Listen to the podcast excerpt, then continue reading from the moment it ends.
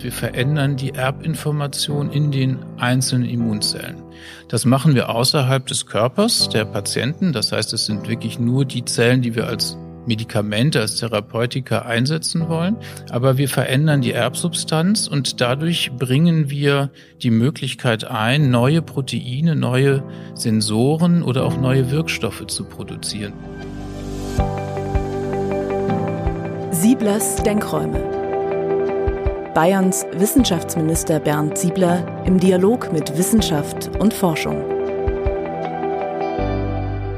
Meine sehr geehrten Damen und Herren, ich begrüße heute zu unserem Podcast-Format Sieblers Denkräume Spannendes aus Wissenschaft und Forschung Herrn Professor Dr. Philipp Beckhofe, Inhaber des Lehrstuhls für interventionelle Immunologie von der Universität in Regensburg. Und zwar wollen wir reden über das Thema Heilen mit intelligenten Immunzellen wie die Wissenschaft Infektionen, Krebs und Autoimmunerkrankungen bekämpft und bekämpfen kann. Herr Professor Beckhofe, Sie sind ja ein international ausgewiesener Experte für Immunmedizin und sind seit 2015 am neu geschaffenen Lehrstuhl für interventionelle Immunologie und wurden zudem Direktor des Regensburger Zentrums für interventionelle Immunologie. Aus dieser Tätigkeit kennen wir uns auch schon eine ganze Weile, weil ich diese Entwicklung äh, schon seit 2008 begleitet hatte, wo sich die Regensburger ja sehr zielgerichtet in diesem Thema äh, positioniert haben. Und sie sind ja auch so etwas wie die Königsverpflichtung, darf man so sagen. Wenn man von Heidelberg, einem hoch anerkannten internationalen Krebsforschungsbereich, nach Regensburg kommt, dann ist das schon eine Ansage. Hier muss Gutes unterwegs sein. Und jetzt geht es eben um Grundlagenforschung und neue Therapieansätze bei der Onkologie. Sie leiten also dieses Zentrum für interventionelle Immunologie und hier wird erforscht, entwickelt und angewendet, und zwar bessere Therapieansätze, nicht nur bei Infektionen, sondern eben auch bei Krebs, der Geißel unserer Gesellschaft. Jetzt müssen Sie uns aber doch nochmal erklären, was erforschen Sie denn da so ganz genau? Ja, das äh, tue ich sehr, sehr gerne, Herr Siebler. Also, wenn wir es auf einen Punkt zusammenfassen wollen, dann ist es die Frage, was muss eine Immunzelle tun, um zu heilen? Und wie können wir sie dazu bringen, genau das zu tun, damit sie heilen kann. Und äh, natürlich muss ich jetzt ein bisschen ausholen. Ähm, wir haben in den letzten Jahren einen echten Durchbruch in der Immunmedizin erlebt. Das haben alle mitbekommen, gerade auch in der Therapie von Krebs, aber auch von Autoimmunerkrankungen und chronischen Entzündungen. Aber alle diese Therapien haben ähm, auch ihre Grenzen. Und äh, wir wollen am RCI diese Grenzen für die nächste Dekade ein ganzes weites Stück nach vorne verschieben. Wo sind die Grenzen? Was wir zurzeit machen, ist, dass wir einzelne Stoffwechselwege, die ähm, in bestimmten Erkrankungen fehlgeleitet sind, mit einzelnen Medikamenten im ganzen Körper blockieren. Das heißt, wir spritzen ein Medikament, geben eine Infusion, geben eine Tablette und dadurch wird ein Stoffwechselweg, der fehlgeleitet wird, einmal im erkrankten Gewebe korrigiert, aber natürlich auch im Rest des Körpers, der gar nicht krank ist. Das äh, bedeutet, dass es natürlich auch Nebenwirkungen hat, denn diese Stoffwechselwege werden unter Umständen eben auch mal benötigt vom Körper. Und ähm, auf der anderen Seite haben wir das Problem, dass gerade diese komplexen Erkrankungen wie Krebs, Autoimmunität oder chronische Entzündung viele fehlgeleitete Stoffwechselwege gleichzeitig haben. Und wir bräuchten dafür jetzt mehrere Medikamente die aber alle dann im gesamten Organismus wirken und wo sich die Nebenwirkungen überlagern. Das heißt, das ist mit teilweise so komplizierten Nebenwirkungen verbunden, dass wir solche Therapien entweder nicht in der notwendigen Dosierung geben können oder gar nicht geben können oder sie sind eben nicht wirksam. Was wir also bräuchten, wäre eigentlich eine Medizin, die intelligent ist, die also in der Lage ist, nur dort zu wirken, wo sie wirken soll, nämlich im Krankengewebe. Also Zielgenauigkeit. Zielgenau. Also wie bringe ich ein Medikament dazu, nur dort aktiv zu sein, wo der Tumor ist, wo die Entzündung ist. Und damit die Nebenwirkungen zu reduzieren. Um die Nebenwirkungen zu reduzieren. Und wie kann ich auch das Medikament dazu bringen, diese verschiedenen Stoffwechselwege genau dann zu korrigieren, wenn es notwendig ist? Und ähm, ein solches intelligentes äh, Medikament, das sind aus unserer Sicht Immunzellen. Immunzellen sind im ganzen Körper verteilt. Sie haben hunderte von Sensoren, mit denen sie permanent die, den Gesundheitsstatus der Umgebung wahrnehmen. Und sie verarbeiten mit einem Informationsverarbeitungssystem diese Informationen und leiten daraus dann Funktionen ab. Das heißt, sie bilden einen Cocktail an Wirksubstanzen, setzen das in die Umgebung frei und können dadurch sehr, sehr zielgenau die Aktivität der Umgebung äh, verändern, regulieren, kontrollieren und auch aktivieren. Und wir glauben, dass diese Immunzellen eigentlich ideale, intelligente Nano mit Therapeutika darstellen, wenn wir verstehen, was genau sie erkennen müssen und was genau sie aus dem Erkannten ableiten und dann tun müssen. Und das ist eigentlich das, was unsere Grundlagenforschung macht. Sie schaut sich an, welche Sensorik hat eine Immunzelle im Gewebe, was bekommt sie an Signalen, wie verarbeitet sie die Signale und dann welche Moleküle nutzt sie, um bestimmte Effekte im Gewebe zu bekommen. Also auf den Punkt formuliert, Krebs mindestens lindern oder heilen. Genau, wir wollen, dass die Immunzelle Krebs heilt. Und das ist jetzt, wenn man sagt, naja, wir haben ja Immunzellen, die sind ja schon intelligent und sie sind auch überall, warum haben wir Krebs?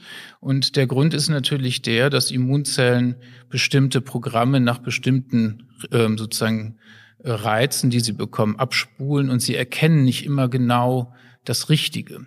Und das müssen wir korrigieren. Eine Immunzelle zum Beispiel erkennt einen Krebs häufig nicht als Krebs, der bekämpft werden soll, sondern als eine Wunde, eine chronische Wundheilungsstörung. Und ähm, sie schaltet dann eben ein Programm an, das die Wundheilung fördert.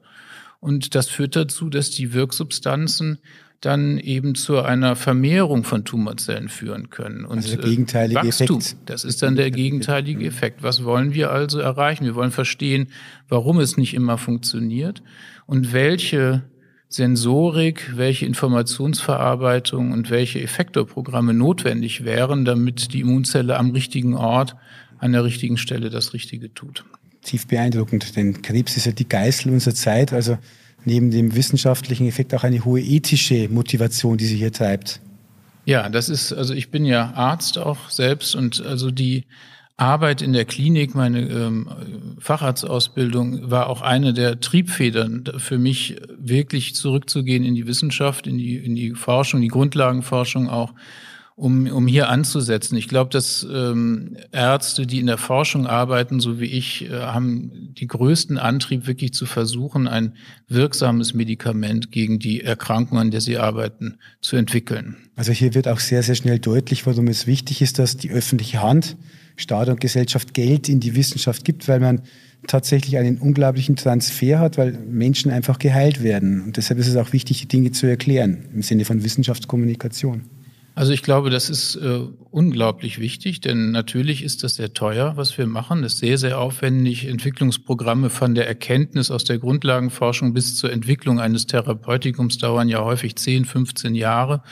Da werden teilweise zig Millionen Euro auch gebraucht dafür und das müssen die Steuerzahler gemeinsam aufbringen. Und ich glaube, es ist wichtig auch zu zeigen, dass diese Gelder gut angelegt sind und dass sie auch irgendwann zurückgezahlt werden in Form von Medikamenten, wie wir das ja jetzt auch in der Corona-Krise sehen. Deutsche Firmen haben es geschafft, in Rekordzeit einen Impfstoff zu entwickeln. Und das basiert alles auf einer Grundlagenförderung auch aus dem staatlichen Bereich. Das sind jene Momente, wo ich als Wissenschaftsminister echt ein wenig stolz bin, dass wir hier auch in Bayern so eine wichtige Struktur ansetzen können. Corona, es geht natürlich nicht ohne. Beim Stichwort Immunologie denken natürlich viele erstmal an Impfen und dann eben auch Corona, Sie haben es schon angesprochen. Gibt es denn Ansätze auch aus Ihrer Forschung, die in der Erforschung der Thematik Immunität gegen das Coronavirus hineinspielen? Ja, also wir sind natürlich nicht primär Corona-Forscher und äh, wir wollen das auch nicht äh, versuchen zu sein, denn da gibt es eben Kollegen, die ja gut bekannt sind, die schon seit Jahrzehnten dort äh, sehr gut arbeiten.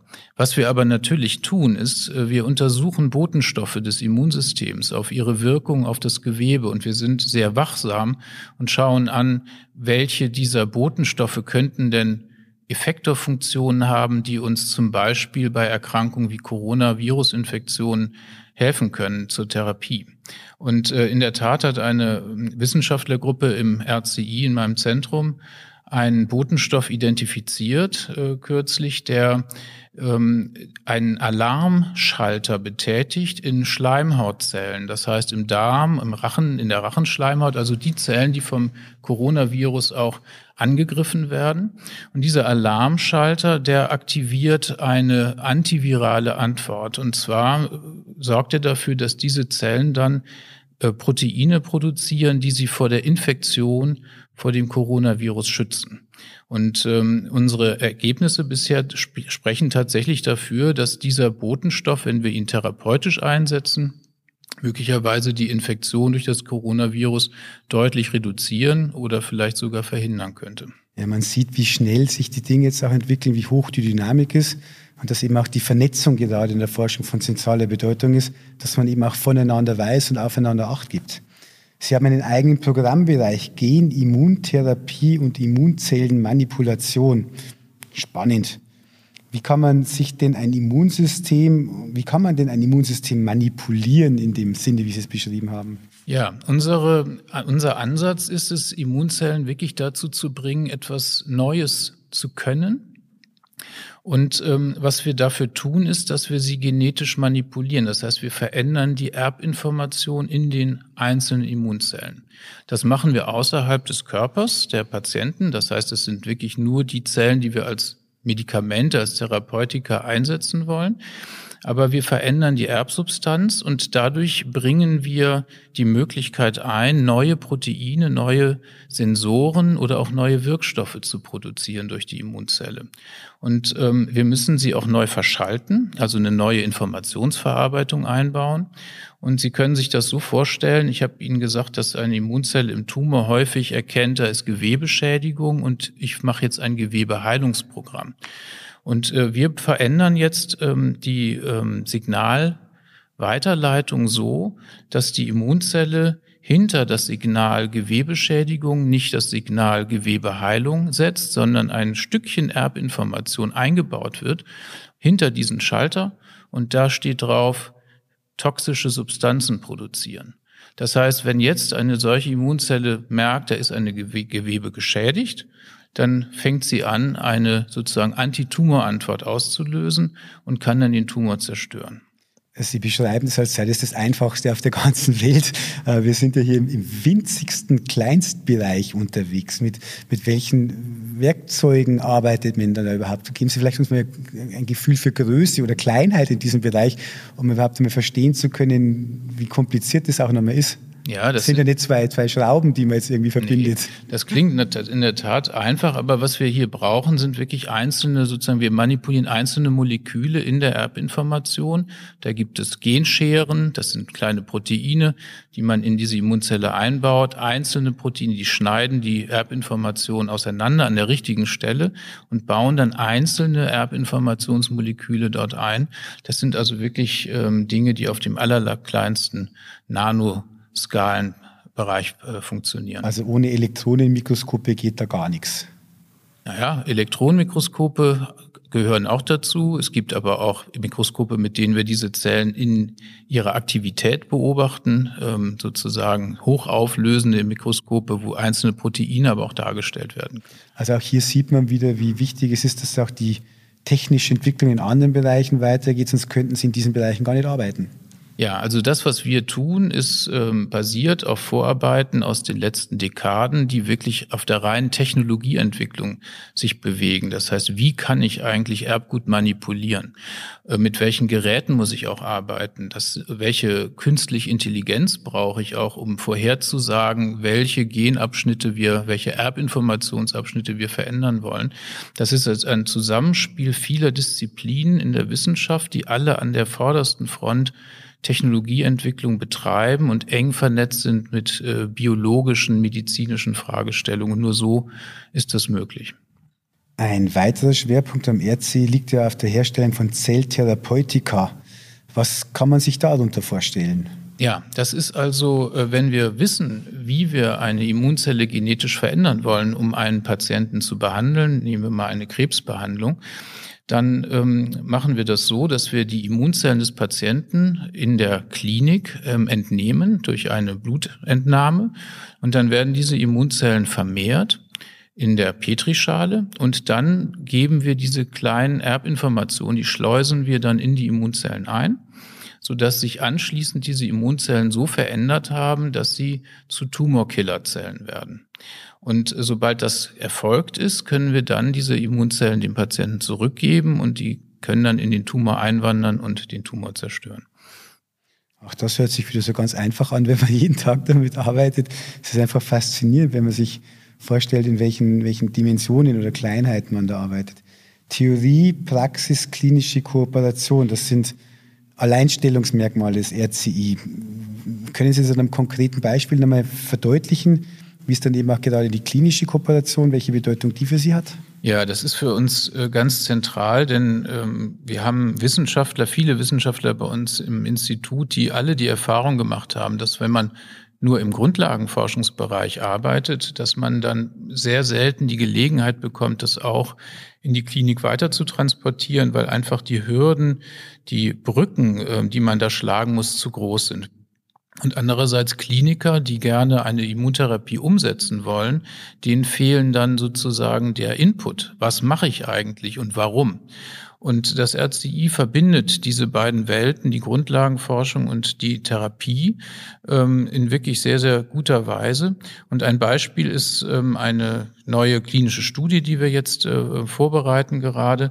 Da hat also einer unserer Wissenschaftler, der an äh, Botenstoffen arbeitet, die eine Immunabschaltung in der Immunzelle verursachen ähm, äh, festgestellt, dass das, äh, dieser Abschaltmechanismus ein Problem ist für die Tumorabstoßung, weil Immunzellen diesen Abschaltmechanismus ähm, sozusagen aktivieren, wenn sie den Tumor erkennen. Das führt dazu, dass wir die Immunabstoßung nicht schaffen. Und er hat nun einen neues Protein hergestellt, das diesen Abschaltmechanismus blockiert. Und er baut dieses Protein in die Immunzelle ein, so dass sie, sobald sie den Tumor erkennt, äh, gleichzeitig dafür sorgt, dass sie nicht abgeschaltet werden kann.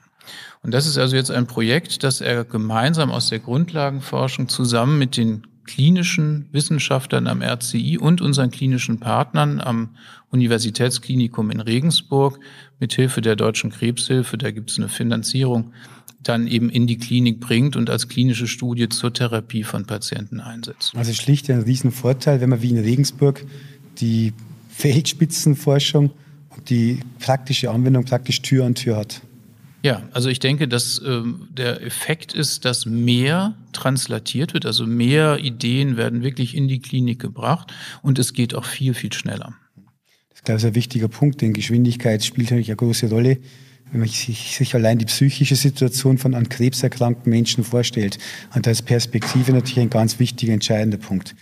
Jetzt haben wir in Bayern einen schönen Erfolg erringen können. Das Nationale Zentrum für Tumorerkrankungen wo sich äh, vier bayerische Universitäten zusammengeschlossen haben und auch hier eben im Sinne von Kooperation Wissen bündeln und auch hier weiterkommen werden. Die Regensburger, ihr Institut, sie waren ein ganz entscheidender Punkt. Jetzt auch der Weg in die Leibniz-Strukturen hinein, für uns ganz entscheidend. Ähm, jetzt damit zum äh, Nationalen Zentrum für Tumorerkrankungen.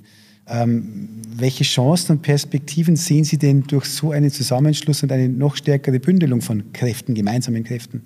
Ja, also das ist, äh, glaube ich, der Kerngedanke und das ist auch wirklich die großartige Sache beim NCT. Das gibt es ja seit einigen Jahren. Das ist also ausgegangen vom Deutschen Krebsforschungszentrum. Die Idee, spitzenonkologische Forschung sowohl in der Forschung als auch in der klinischen ähm, Anwendung ähm, also onkologische Spitzenmedizin zu bündeln, dort die besten Kräfte zusammenzufassen und zu schauen, wie entwickeln wir die besten Standards für die Krebstherapie, für die Krebstherapieentwicklung und für die Forschung, um in Deutschland ähm, schnell und effektiv wirklich die besten Behandlungsformate zu entwickeln und dann auch zügig in die Anwendung am Patienten nicht nur an einem Standort, sondern auch in ganz Deutschland zu bringen. Und jetzt das NCT, das hier in Bayern sich entwickelt, dient eben genau dazu, eben auch in Bayern diese Entwicklung voranzutreiben, die Kräfte zu bündeln, Forschung zu vernetzen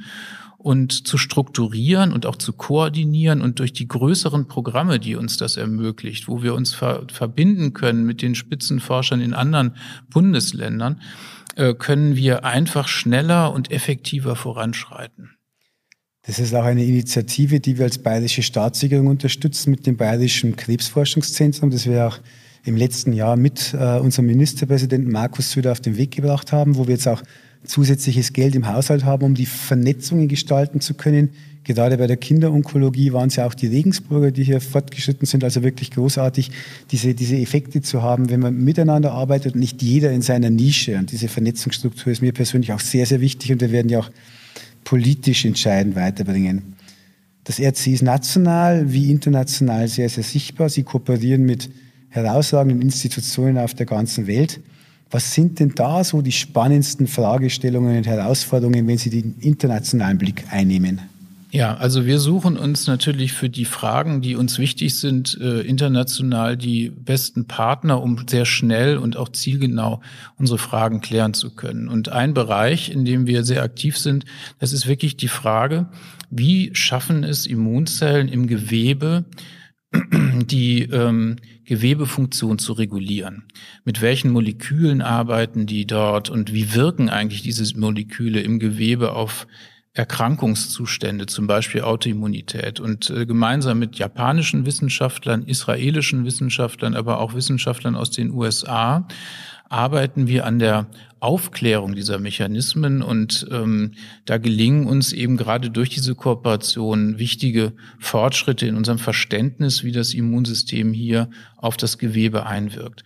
Das ist ein Punkt. Besonders relevant hier auch die Wirkung von Immunzellen auf Stoffwechselvorgänge, also nicht immer nur Infektionsabwehr, sondern auch wirklich die Kontrolle des gesamten Organismus durch Immunzellen. Und auf der therapeutischen Seite ähm, gibt es auch wichtige Kooperationen, zum Beispiel mit ähm, äh, amerikanischen Wissenschaftlern.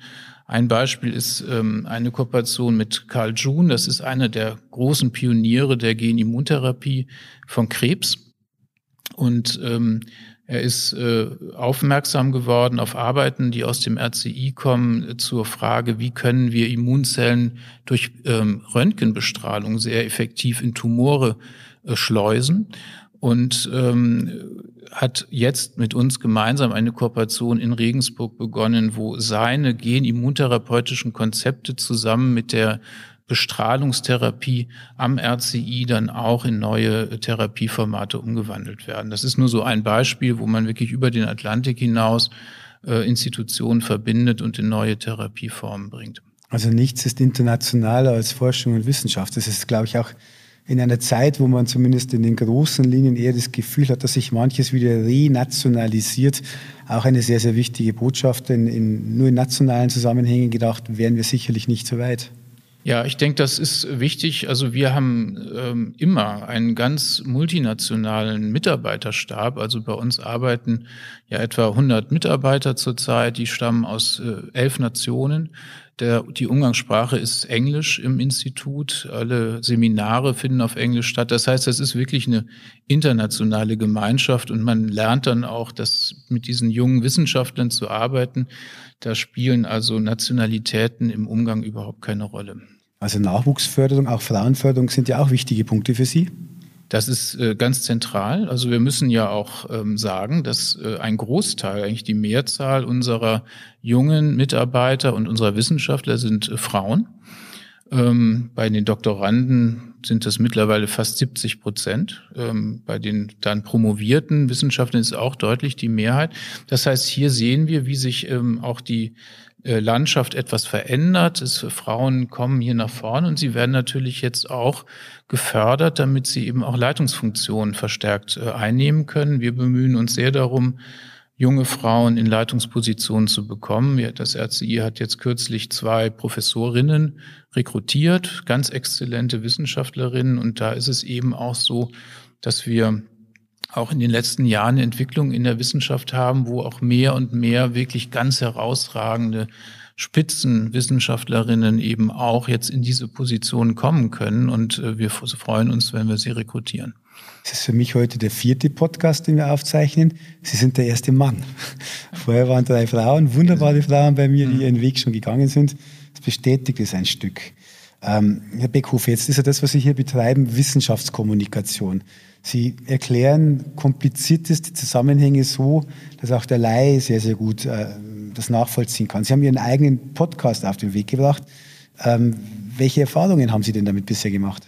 Ja, also uns ist das wichtig, Wissenschaftskommunikation, insbesondere eben für die, ähm, ja, für die Bevölkerung, die ja von unseren Arbeiten auch profitieren soll und die natürlich auch mit ihren Steuermitteln äh, für diese Arbeiten auch gewissermaßen ähm, äh, ja sich, sich sozusagen ins Kreuz legt und ins Zeug legt, damit wir arbeiten können. Und äh, da haben wir verschiedene Formate ähm, entwickelt. Also wir haben mal begonnen mit einer Broschüre für Kinder, wie funktioniert das Immunsystem. Das ist schon einige Jahre her, das ist sehr gut angenommen worden. Wir haben das jetzt fortgesetzt auf einem moderneren ähm, ähm, Ebene mit äh, YouTube-Videos, auch für Jugendliche und Kinder und wollen uns da jetzt wirklich in diesen neuen Medien weiterentwickeln und ähm, wirklich im, im Sinne von ähm, Videos, Kurzvideos, aber auch mal solchen Features über die Frage, wie geht es denn Patienten mit ihrer Erkrankung und wie können wir darauf reagieren mit unseren Entwicklungen, wirklich äh, die Bevölkerung anzusprechen und ihnen zu zeigen, woran wir arbeiten und warum das wichtig ist. Und ein Format, das es jetzt seit dem letzten Jahr gibt, da sind Sie ja auch ähm, zu uns nach Regensburg gekommen ist zum Beispiel ähm, das Format Universität im Rathaus, wo wirklich ähm, mit einer Öffentlichkeit für alle Bürger ähm, einzelne Themenbereiche, Institutionen, Arbeitsfelder aus der Universität heraus dann der Bevölkerung dargebracht werden. Und ich denke, das ist auch ein sehr schönes Format, äh, das auch sehr gut angenommen worden ist. Das ist schön, weil man auch hier eben viel zurückgeben kann, was man auch von der öffentlichen Hand mitbekommt. Und das halte ich auch für einen hohen Ethos. Das ist klassischer Transfer, den ich mir so vorstelle, den wir auch im bayerischen, neuen bayerischen Hochschulinnovationsgesetz fördern und unterstützen wollen. Perspektive ist in diesen Corona-Zeiten ja auch immer eine ganz wichtige Frage. Wo ist das Licht am Ende des Tunnels? Jetzt werden wir das für Corona heute auch noch nicht abschließend beantworten können, aber als letzte Frage, wenn Sie in die Zukunft schauen, wo werden wir in Bayern mit der Forschung am RCD in fünf bis zehn Jahren stehen? Was gibt Ihnen Hoffnung? Was gibt uns allen Hoffnung? Ja, also ich muss schon sagen, dass ich wirklich auch als jemand, der aus Baden-Württemberg vom Deutschen Krebsforschungszentrum kommt, beeindruckt bin, ähm, wie dynamisch sich hier sozusagen die Wissenschaft äh, auch ähm, entwickelt in Bayern, wie das auch gefördert wird. Wir haben ähm, wir haben eine Situation, in der wir wirklich die Dinge, die wichtig sind, um Erfolge zu erzielen. Und hier meine ich immer Erfolge im Sinne von wirksamen Therapien für die Bevölkerung. Äh, ich glaube, diese Bedingungen sind sehr gut gegeben. Und ähm, ich erwarte für die nächsten Jahre aus dem Forschungsbereich, an dem wir arbeiten, dass wir eine ganze Reihe von neuen Therapeutika entwickeln, die diese intelligenten Immunzellen im Mittelpunkt nutzen, um alle möglichen Krankheiten, auch nicht nur Immunkrankheiten, äh, zu behandeln. Das heißt, es wird eine neue Form der Medizin werden, die vielleicht eine Dekade braucht, um sich zu etablieren, aber mit der wir dann ganz neue Krankheiten auch behandeln können. Und ich glaube, dass wir am RCI einen wichtigen Beitrag dazu leisten können. Und ähm, was mir da Hoffnung gibt, ist, dass wir wirklich zurzeit in einer Ära sind, wo sich verschiedene Disziplinen miteinander vernetzen. Also künstliche Intelligenz, in die ja viel investiert wird, die wir aber unbedingt brauchen, damit wir verstehen, wie diese Moleküle untereinander interagieren. Ähm, dann äh, die Technologien, ja, die, die Ingenieurskunst, die wir benötigen, um Immunzellen zu manipulieren und auch um unsere Erfolge nachweisen zu können am Patienten. Bildgebungsfragestellung. Das alles muss zusammenkommen und das wird es auch und das tut es. Ähm, und da bin ich also sehr zuversichtlich, dass wir in fünf bis zehn Jahren da einen Quantensprung nach vorne gemacht haben. Mit unserer Hightech-Agenda Bayern unterstützen wir das ausdrücklich. In Regensburg wird es eine eigene Fakultät für Informatik geben, wo das Thema künstliche Intelligenz natürlich eine riesige Rolle spielt.